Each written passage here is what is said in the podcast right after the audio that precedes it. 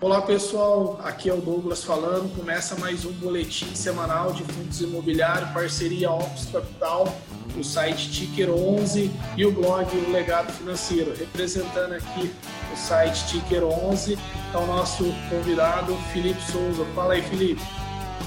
E aí pessoal, tudo bem? Vamos para mais uma semana e vamos falar bastante de hoje. Legal, pessoal. Sem conversa, então, bora para a vinheta.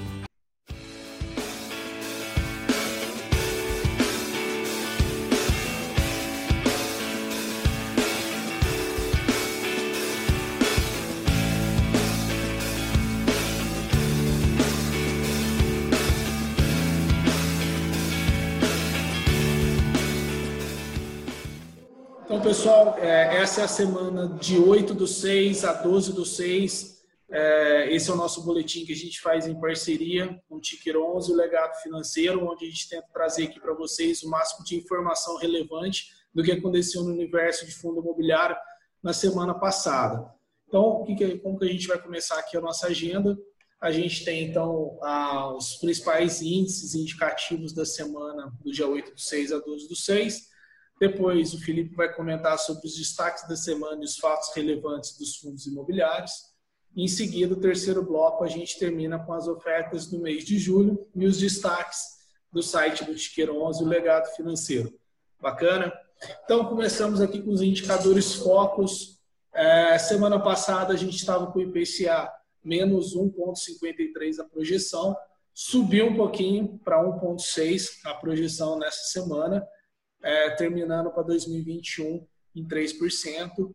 O PIB estava uma projeção de uma retração de menos 6,48 e subiu agora para menos 6,51. Então, é, o mercado enxerga uma retração ainda maior da economia para esse ano. O câmbio fica um pouquinho. É, ano, semana passada estava em 5,40.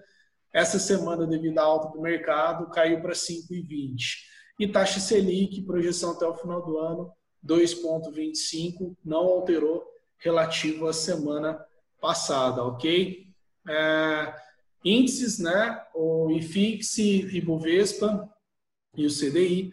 O IFIX terminou em alta de 0,33 semana passada, fechando aos 2.782 pontos. O Ibovespa teve uma leve queda aí de, na semana de 1,95, encerrando aos 92.795 pontos. No geral, no mês, o IFIX está com alta de 5,33%, o Ibovespa está com alta de 8,32% e o CDI está com 0,10%, né, magrinhos, 0,10% até dia 12, ok? No ano, o IFIX ainda com queda, né, com menos 12%, 18,45 e Ibovespa também com menos 12, com menos 18,13. Nesse momento o IFIX ganha com 1,64 de alta de janeiro até dia 12 do 6. Bacana? É, materiais da semana, então. É, nessa semana a gente teve no boletim o texto aí feito, produzido pelo Danilo Bastos, e a gente vai falar sobre além dos investimentos. Eu trouxe aqui no formato de tópicos, até para ficar um pouco legal aí de, de contribuir com vocês. Ah, sobre gestão financeira, né? O que, que é um, tópico legal aí? O Danilo acho que queria tratar algo além dos investimentos, na questão do o que mais a gente deve, o que mais existe no universo do investimento, além somente de olhar ativo, compra ou não compra, olhar preço, analisar gráfico, esse tipo de coisa. Né? acho que existe um universo muito maior, né, além dos investimentos, né, daqui que casa na nossa vida financeira, no nosso planejamento financeiro. Então, uma delas é a gestão financeira. O Danilo quis retratar aqui sobre a importância de você ter uma noção sobre o fluxo de caixa, aquilo que entra de receita para você, teu salário, né, aquela a, salário ou renda variável para quem vive de variável, versus as suas despesas, né, aquilo que você gasta. Então é muito importante ter a rédea ali, o controle da sua gestão financeira. Normalmente o pessoal sempre, ah, Douglas, a gente não tem muito dinheiro para investir porque não sobra nada no fim do mês. Aí que tá, não tem que sobrar no fim do mês. Você tem que tirar antes, né, assim que inicia o mês, receber um recurso, você já vai lá e provisiona aquilo que você tem né, para os seus investimentos. Né? Você também faz isso, Felipe? Faço, é isso que eu ia falar. Assim que cai o pagamento, cai o salário, você já aporta. E aí você passa o mês com o que sobra depois do aporte. Mas não é, aportar aquilo que sobrar. Não, geralmente não tende a sobrar. Quem age dessa maneira geralmente não tende a sobrar.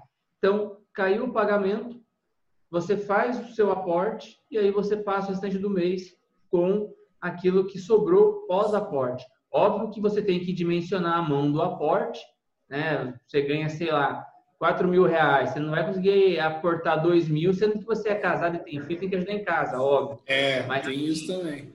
Você faz um aporte condizente com a sua realidade, a sua capacidade de poupança, você já tem uma Sim. noção prévia dos seus gastos, você tem uma noção prévia daquilo que você vai passar o mês, então caiu o seu pagamento, você já faz o seu aporte mensal e passa o restante do mês. Outra coisa que você falou ali que eu achei interessante é sobre essa parte de gestão financeira. Algumas vezes alguns investidores eles acabam negligenciando um pouco nesse ponto você comentou da renda variável.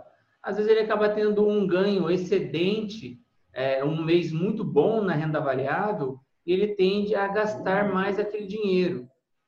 Poucos acabam utilizando é, esse lucro extra, né, esse, esse movimento que o mercado acabou dando, que ele não previa, que deu um retorno é, maior do que ele esperava, para otimizar e garantir novos ganhos no futuro, né, ou reinvestir parte do lucro ele tende ao que? A se presentear, se compensar com alguma algum gasto que seria em tese um supérfluo.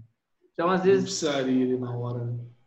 É, às vezes até um, um, um, bom investidor, às vezes ele negligencia, ele dá um pequeno deslize nesse momento.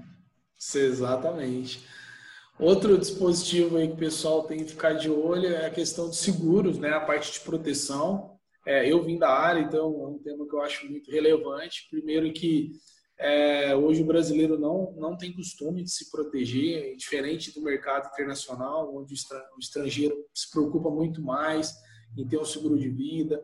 O, japonês também é um, é um, é um povo muito mais acostumado com esse tipo de proteção, o americano também.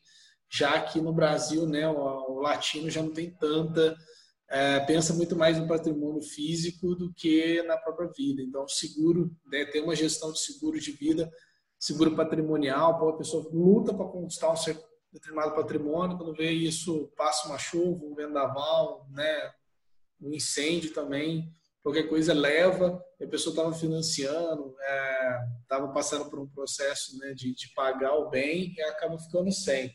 E também a vida, né, a questão de se planejar é, em vida algo que enquanto você ainda está construindo o seu patrimônio, é, você ainda tem aquele prazo ali de 10, 20 anos, se algo acontece com você que te impede de completar esse projeto, como é que fica? O que você já acumulou ali em 2, 3, 4 anos? Não é o suficiente para pagar uma faculdade do filho, para quitar suas dívidas, né? como que fica essa, essa, parte de planejamento financeiro. Então, acho que é muito importante a parte do seguro, primeiro que ele gera essa alavancagem financeira inicial, muitas vezes você não, não gerou teu, teu patrimônio ainda, protege você, sua família, ou até mesmo você em vida, né? Se algo te, te, te deixa inválido é, ou é cometido por uma doença grave, como que fica, né? Então, acho que gestão de seguro é super importante para a vida tipo, qualquer pessoa, todo mundo acho que tem que ter, antes de mais nada, antes de iniciar uma carteira de investimento, tem que buscar se proteger, né? Todo mundo faz seguro do carro para viajar, né? Tem step ali no carro, senão não viaja. Então, é. a, mesma ideia, eu acho que faz sentido na, na vida financeira através do seguro. Exatamente. Até comentando um pouco, né? Essa questão aí de, de faculdade que você comentou é, tem alguns estudos aí na internet fácil de encontrar. Se você pesquisar ali o quanto que é o custo de um filho até os 24 anos, até concluir a faculdade, você vai ver que para um padrão de classe média, onde ele tem um convênio médico, ele faz uma escola particular, mas não é a escola particular mais cara, uma escola particular razoável, ele vai fazer uma faculdade também paga ali aquela faculdade mais tradicional, que a gente acaba vendo propaganda na, na TV, um custo desse filho, do zero ano de vida até os 24, sai em torno de 600 mil reais. Então, qual que é a importância de você ter um seguro? Imagina que você venha a faltar para sua família e você não filho guardado, né? É. É, você não conseguiu fazer toda a poupança, porque até não teria como você fazer toda a poupança, mas uhum. imagina, para a maioria das pessoas não tem como fazer essa poupança tão grande, então por isso que ela contrata o seguro. Agora, imagine que você veio a faltar e seu filho tem 12 anos, ele ainda está no ensino médio, vai, ou menos ainda até, ele está no meio do fundamental do, do ensino primário ali. Então, qual que é o custo que ele vai, ainda, vai, vai precisar? O seu companheiro, o seu cônjuge, ele vai ter capacidade financeira de sustentar? Também é justo sobrecarregá-lo nesse sentido? Não. Agora, além do seguro de vida, um seguro automotivo, como você bem lembrou, às vezes a pessoa ainda financiou o bem, ela não quitou o bem, perde uhum. o bem e fica com a dívida. Então é importante é, ter um seguro de automóvel. É, um seguro médico, um convênio médico, no caso, um convênio odontológico, tudo isso daí é o que? É o que te protege de um gasto maior. Pô, você tem um acidente que quebra um dente. Esse tipo de serviço é caro num dentista. Uma emergência alta. Você tem um convênio odontológico, você ainda consegue, é, dependendo do nível do convênio, né? A maioria consegue fazer aí uma, uma, um reparo mais básico, mas ainda se você vai conseguir reparar isso daí, você está assegurado. Então, convênio odontológico, convênio médico, seguro de vida, de automóvel, seguro residencial, igual você falou de incêndio. Tudo é tem essa importância, né, Felipe? Ah, com certeza. Exato. Vamos lá, gestão de ativos, né? Como está a sua alocação de recursos? Eles poderiam estar alocados de maneira mais eficiente, sim ou não, né? Acho que todo mundo tem que olhar. É, acaba, acho que esse ponto o pessoal até se preocupa um pouco mais né, na gestão dos ativos hoje, né? uns tempos para cá. É, ainda mais com a taxa de juros no patamar que está. Então, acho que hoje o pessoal começou a, nossa, Será que o meu investimento está rendendo bem? Acho que muitos agora começaram a ficar incomodados, né? Pô, está rendendo mal. É, hoje, já com, com o advento da, da internet e a quantidade de informação que tem no YouTube, nas redes sociais, o pessoal já começou, o investidor ali já começou a ficar de olho em como está rendendo seus ativos, está indo bem ou não. Claro que todo mundo buscando informação, né? Então, realmente, essa é a parte que é muito extremamente importante entender como está a sua carteira, se de fato ela está rendendo bem ou não, se ela está protegida sim ou não, como que está o desempenho, acompanhar esse desempenho, porque eu vi muito isso no banco. O pessoal ia antigamente, né? Ia lá, aplicava seu dinheiro no banco, passava dois, três, quatro, cinco anos e voltava lá de novo só para ver como estava. Então, assim, passou um longo período sem olhar de perto. É, era, eu até usava uma ilusão da, é, as pessoas pegavam o investimento como se fosse uma sementinha, assim, um pé de laranja, jogavam lá no quintal, aí crescia um pé de laranja lá de qualquer jeito. Aí depois ia lá para ver se deu fruto, não deu, é, sabe, sem acompanhamento nenhum. Então, esse é um, é um mal que eu estou vendo, que vai, vem acabando, né, conforme a educação financeira vai crescendo aí no meio da população. Então, eu acho que isso é extremamente importante de uns tempos para cá, né? Exato. Independência financeira também. Talvez esse seja o único objetivo comum de todas as pessoas, né? É, ou deveria ser, pelo menos diz o Danilo, né? Esqueça o INSS. Em algum momento da sua vida, quanto antes melhor, vai precisar viver de um patrimônio que acumulou ou vai depender de alguém para pagar suas contas. Então, você quer é, buscar independência financeira, acho que é o objetivo primordial de todo mundo, né, Felipe? Exatamente. Até, igual ele coloca ali, né? Um, um idoso tende a custar mais do que um filho, uma criança, né? Exato. Realmente. É, você troca os remédios, troca a comida e passa né, os remédios, é muito mais caro do que o alimento, né? Exatamente. E também um dos maiores medos, né? Perguntado para os idosos, quais são os maiores medos que ele tem, né? Um dos medos é não ter dinheiro para se manter durante a aposentadoria e outro é sobrecarregar os filhos.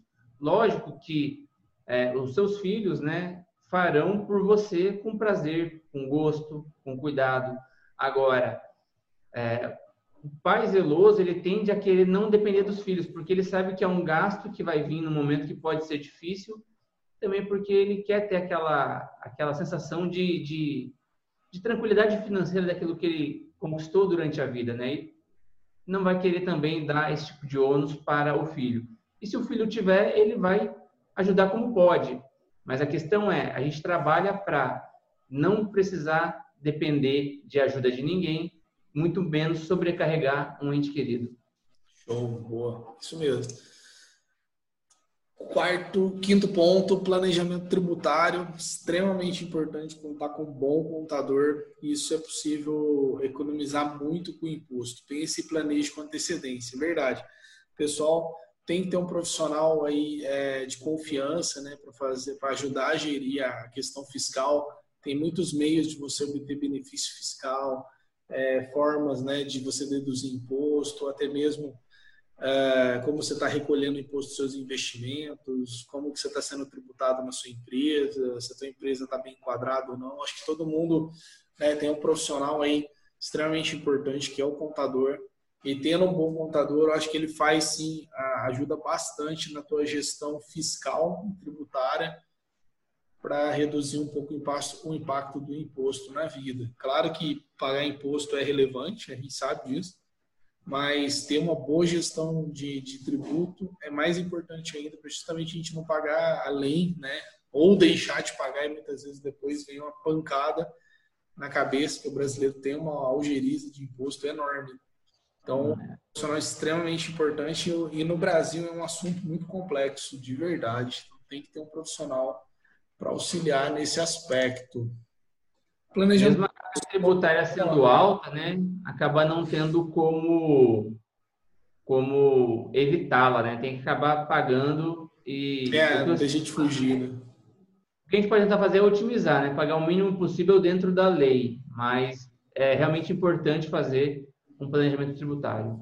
Show. Planejamento sucessório é literalmente é, pensar em vida, como que para como você vai transferir seu patrimônio para os seus herdeiros tem uma pesquisa que a gente sempre passa nos nossos treinamentos, menos de 5% da população brasileira hoje se prepara para um planejamento sucessório eficiente. Uh, é ali é o momento da vida, porque todo mundo paga para viver, paga para nascer, paga para viver e paga para morrer.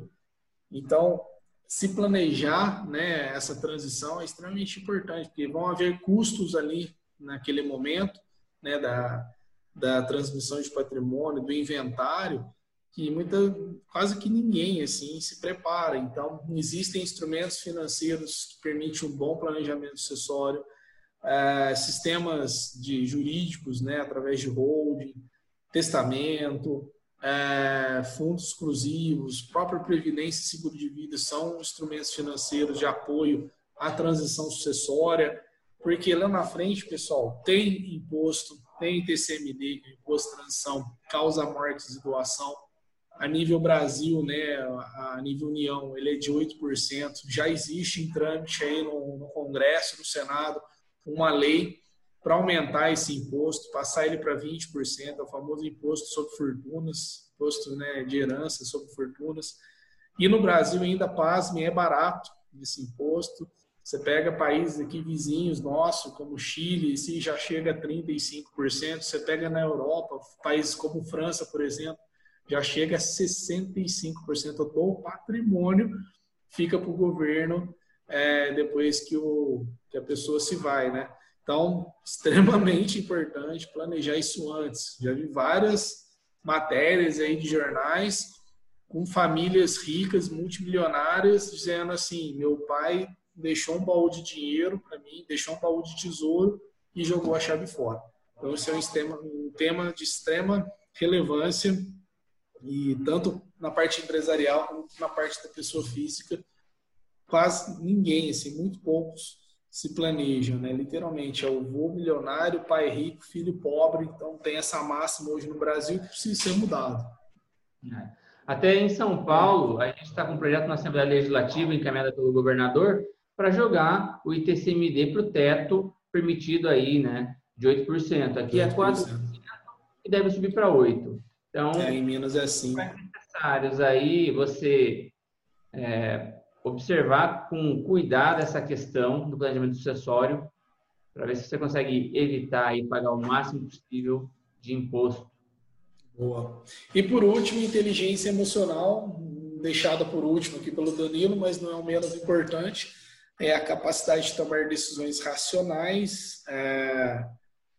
Você não vai conseguir lidar com nenhum dos seis itens anteriores, né? Então, o que mais vemos em investimentos são pessoas seguindo a multidão, comprando ou vendendo com a desculpa do que estão fazendo é por causa dos outros, né? Então, é, por várias vezes aí a gente viu o efeito manada, quando todo mundo sai comprando onde todo mundo está comprando, quando vê sai vendendo na hora que todo mundo está vendendo, então totalmente errado esse efeito manada. Inteligência emocional acho que acaba fechando aqui realmente, amarrando o final tem que ter, né, Felipe, a parte do controle, saber o que realmente está fazendo, ter consciência, fazer compras de forma racional. É, de fato, vai saber se, se o efeito é, é todo mundo está fazendo algo né, no desespero ou não. Acho que fazer compras ou vendas de forma emocional, no coração ali, sem ter a razão, vai acabar te prejudicando e muito. Concordo? Com certeza. Às vezes até mesmo gasto por impulso, a pessoa tem alguma decepção e ah, eu vou comprar um pacote de viagem, eu vou comprar um celular novo, eu vou comprar uma roupa nova, eu vou comprar alguma coisa. Isso também entra nessa questão ali do gasto é, da inteligência emocional, né? Então a gente tem que ser consciente, fazer um, um controle mais assertivo das nossas escolhas com relação ao gasto do dinheiro e inclusive isso da inteligência emocional se reflete em todas as áreas da vida, né? tanto Exato. na parte financeira como em qualquer outra parte. Agora, sem inteligência emocional, como você acabou bem comentando, você não consegue fazer as etapas anteriores, gestão financeira, seguros, gestão de ativos, independência financeira, os planejamentos tributário e sucessório. Né? A pessoa acaba não conseguindo. Então, é o ponto aí que a gente tem que utilizar como norte, como partir para conseguir alcançar todos os nossos objetivos. Né? É dizer não para alguns prazeres momentâneos e conseguir alcançar um objetivo maior no longo prazo, que é a independência financeira e a tranquilidade. Show de bola. Pessoal, bora para o segundo bloco, então, destaques da semana.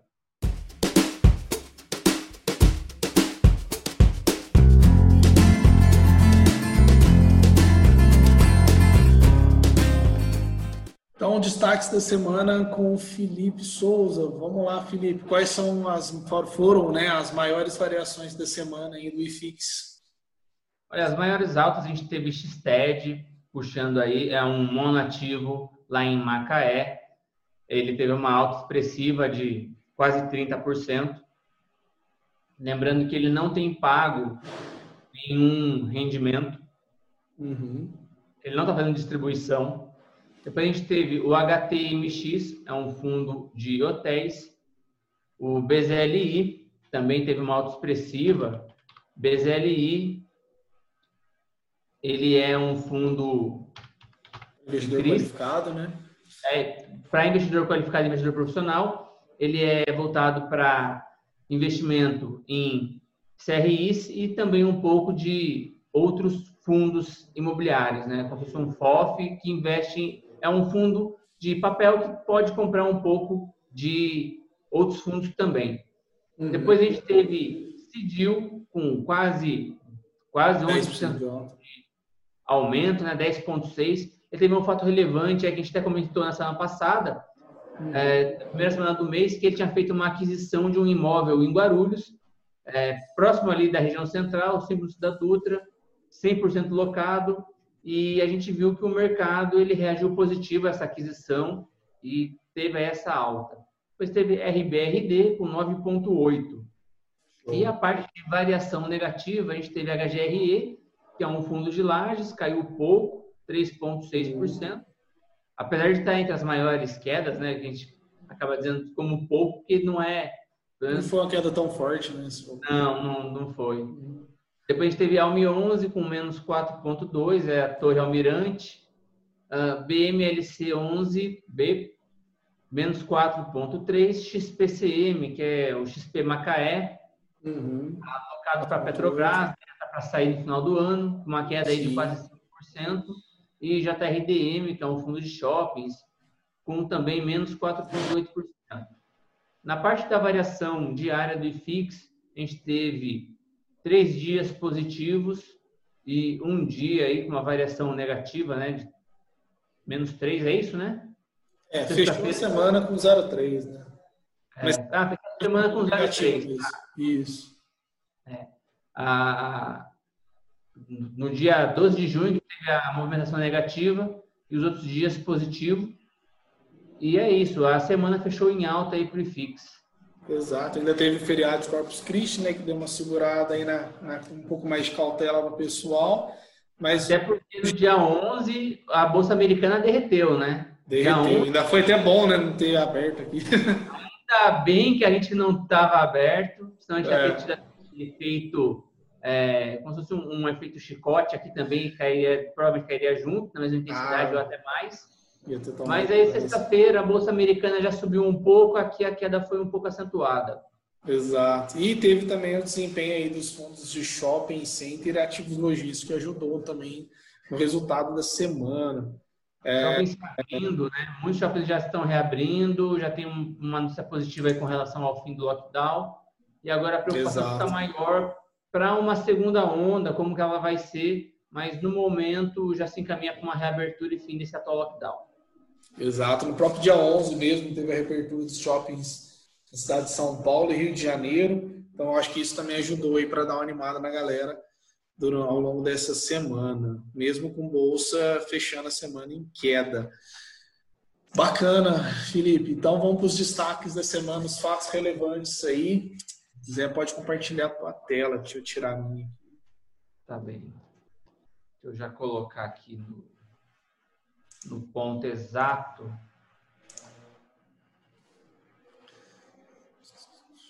Aqui a gente tem esse primeiro. Deixa eu colocar aqui. Foi. Aqui a gente tem BBVJ11, é um fundo de desenvolvimento. Ele é. Tá aparecendo minha tela, né, Douglas? Ah, tô vendo aqui, pode continuar. Ele é um fundo de desenvolvimento. A Votorantim, que faz a administração e gestão dele, e houve uma reunião aí, uma requisição por parte de 5% das cotas emitidas aí pelo fundo, né? Ou seja, os cotistas que representam 5% das cotas do fundo pediram essa reunião, essa assembleia para quê? Deliberar sobre a substituição do gestor e do administrador, passando aí para a rede investimentos. Eles estão aí com essa com esse pleito e uma vez que seja aprovado, vai mudar o, o nome do fundo, né? a, a denominação social do fundo. Aqui a gente também, daí depois vem movimentação em cascata, né? Exclusão aí das referências do gestor anterior, alteração de regulamento, deliberar sobre a de serviços de custódia, tesouraria, controladoria, indicar o novo diretor estatutário, o novo... E a nova administradora. A nova administradora, e substituir e manter o prestador de serviço de auditoria. Eu coloquei esse, esse, esse, esse relatório, esse fato relevante como destaque, porque mostrar a força aí que o cotista pode ter. Né? Juntaram os cotistas e solicitaram e pleitearam que têm 5% das cotas, eles podem convocar aí uma assembleia geral extraordinária e eles fizeram direito aí fizeram uso desse direito. O uso desse direito. Fizeram a, a, a convocação da Assembleia para fazer essas alterações. É interessante esse ponto, mostrando aí a força do, do cotista. cotista. BTLG é um fundo de logística da, da BTG. Ele já está propondo aí a oitava emissão de cotas do fundo, no valor aí de 300 milhões de reais, com 3 milhões de cotas saindo cota 100. Cota Com zero. essa nova cota, pode falar? É cota zero essa, então. É. Nossa. A cota vai sair, vai sair a 100 e o valor aí da subscrição, né, a ser pago aí é de 2,76. Mas o que é interessante é o quê? Ou seja, o fundo está com fome, ele já vai sair fazendo novas aquisições, já fez uma aquisição, não lembro agora se foi na, na primeira semana do mês de junho, na última semana do mês de maio, mas ele já fez uma outra aquisição. Agora, com fome, o gestor está com apetite aí no mercado, uma postura agressiva, fazendo uma nova emissão, 300 milhões e vai comprar, adquirir mais imóveis. Interessante aí, ficar acompanhando bem esse fundo. Ele não era desde sempre da BTG, ele passou para as mãos do, do BTG, houve uma troca, igual teve no, no, fundo que a gente mencionou anteriormente, teve tá. essa proposta nesse fundo, ele foi para a BTG e a BTG tem feito um trabalho interessante é, com aquisições e entregando um resultado positivo aí para os cotistas. Show de bola. Que a Pode falar? Não, o próximo, QAGR11. É, que é a GR11. Chegando aqui nele. E ó, você vê que aqui eu estou rolando a tela que dá para acompanhar que a gente coloca todos os destaques da semana que compõem o IFIX. O boletim semanal é o boletim informativo gratuito mais completo do mercado. Você não encontra um boletim informativo com a qualidade que a gente acaba desenvolvendo e dispondo aí para os assinantes. Agora, sobre o que é a GR11, é, também havia tido né, uma convocação de Assembleia Geral extraordinária por parte de cotistas, onde eles tinham o interesse de propor uma amortização parcial de R$ 35,00 por cota e alterar a política de investimento do fundo. O gestor ele publica uma carta que reforça o posicionamento totalmente contrário aos pleitos propostos pelos cotistas e acaba havendo um cancelamento dessa solicitação da AGE e a estratégia do fundo permanece inalterada, não havendo nenhum tipo de prejuízo. Aqueles que aderiram, né, a, a, a nenhum tipo de prejuízo para as operações em andamento, né, e em fase de conclusão, tampouco aos cotistas em relação à manutenção da tese de investimento a qual aderiram. O fundo, ele também está se aproximando aí para aquisição e locação de três centros de recebimento de grãos pelo montante de aproximadamente 98 milhões de reais. As três unidades a serem adquiridas, é, localizadas no estado de Minas Gerais e Goiás, serão alocadas à BRF, que é uma empresa listada em bolsa, e os contratos terão a modalidade atípica. Com a conclusão desta operação, o fundo atingirá aproximadamente 49% do patrimônio líquido alocado em ativos-alvo. E ao final do mês de maio, os recursos do fundo estavam alocados em 13% sendo ativos-alvo e o restante em renda fixa. Ou seja, o fundo ele vai passar, caso essa aquisição realmente aconteça, ele já vai fazer uma boa alocação do patrimônio, ele vai para praticamente 50% do patrimônio do fundo alocado em ativos-alvo e o restante vai ficar permanecendo em renda fixa. Gestor. Vai ficar meio a meio, né? De tijolo é, vai ficar meio a meio. E papel. O, esse fundo ele tem uma intenção interessante, ele tem uma proposta muito boa.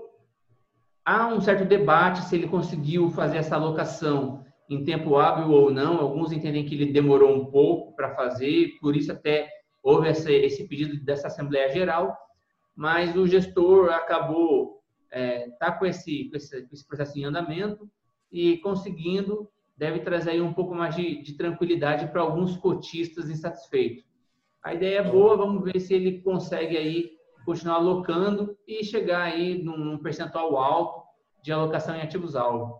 Esse mês, o resultado dele foi de 25 centavos por cota, integralmente distribuídos para os cotistas.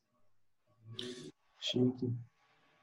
Sobre a RBED, eu queria mostrar aqui o RBD, é um educacional da, da Rio Bravo, tem até três, tem três faculdades aí em Minas Gerais, uma no Mato Grosso e outra no Maranhão. E o que eu acho interessante aqui é o quê? O resultado dele foi de 73 centavos, a distribuição foi de um real por cota. Por que isso? Ele teve aqui o gestor ele tem uma meta, o que é distribuição de rendimentos de um real por cota, conforme linearização da gestão. Então, ou seja, ele sempre tem esse objetivo, ó, que é o que? A linearização da distribuição é definida pela gestão, tendo em vista o fluxo de caixa do semestre como um todo. Ou seja, eu vou abaixo, isso aqui é o relatório gerencial do mês de abril, tá? Uhum. Relatório gerencial do mês de abril. Aqui eu vou mostrar como o gestor ele faz isso. ele acaba tendo um resultado alguns meses acima de um real, mas a distribuição é, é sempre próxima, ele visa sempre essa linearidade para fazer o, o, a distribuição e é o que? É a constância de rendimentos, é o que quem busca um rendimento constante, como se fosse um aluguel mesmo, acaba encontrando em partes nesse fundo. Isso, Felipe, não significa que é renda mínima garantida, não, né? Não é renda mínima garantida, é uma estratégia do gestor, é o que ele se propõe a fazer, mas não é renda mínima garantida. Quando ele gera esse resultado aqui, ele guarda o excedente e distribui em momentos em que é faltante. Nesse Legal. mês de dezembro, tem que analisar o que aconteceu aqui nesse caso específico, mas a média que ele consegue fazer é entregar esse um real por mês com uma constância bem grande, né? A gente vê aqui, alguns meses ficaram abaixo, esse outro ele mês... Ele acabou entregando um real. Fica abaixo, mas ele entrega um real. Né? Ele manteve... O resultado foi de 73 centavos, mas aí, como ele tinha uma gordurinha de outros meses, ele entregou um real na Completou cota. ali. Show. Exatamente. Para o RECT, RECT. Isso aqui é uma maquininha de fazer dinheiro, né? Isso daqui... Esse é recomendação, mas ele está entregando 10,26% nos últimos 12 meses de distribuição. 10% de distribuição. O yield dele é, é alto, é, é, realmente entrega. O gestor está com apetite, ele faz emissão, já aloca capital, faz emissão, aloca de novo. O fundo está com. Vai fazer um ano agora e já está indo para a quarta emissão. Caramba. E o tem alocado dinheiro bem, tem tido um bom resultado. E aqui ele já comunicando, através de fato relevante, uma nova aquisição. É, ele adquiriu quatro andares que estão 100% locados é, no condomínio Canopus, Corporate, Alphaville. Ele já tinha uma posição nesse edifício e acabou adquirindo outros andares, outros quatro andares desse mesmo edifício. O cap rate, que é o que é o, é o percentual que ele vai ter de retorno do investimento feito está de 9,78 ao ano. A forma de pagamento aqui é discricionada, né? E uhum. após essa e após concluída a transação, a distribuição de rendimento do fundo deve ficar aproximadamente 81 centavos, centavos. por cota mês. E a cota está abaixo de 100. Né? Então, novamente, não é recomendação, a gente só está comentando aqui alguns dados, alguns números do fundo. Fatos relevantes. É um, é, um fato relevante dele aqui. Tá? É um fundo que tem entregado resultado. Acho que era esse que a gente tinha para comentar, Bom, né? E fizeram. O restante, demais, o pessoal consulta aí no relatório do boletim completo, né, Felipe? Exatamente. Bora para a última etapa, então.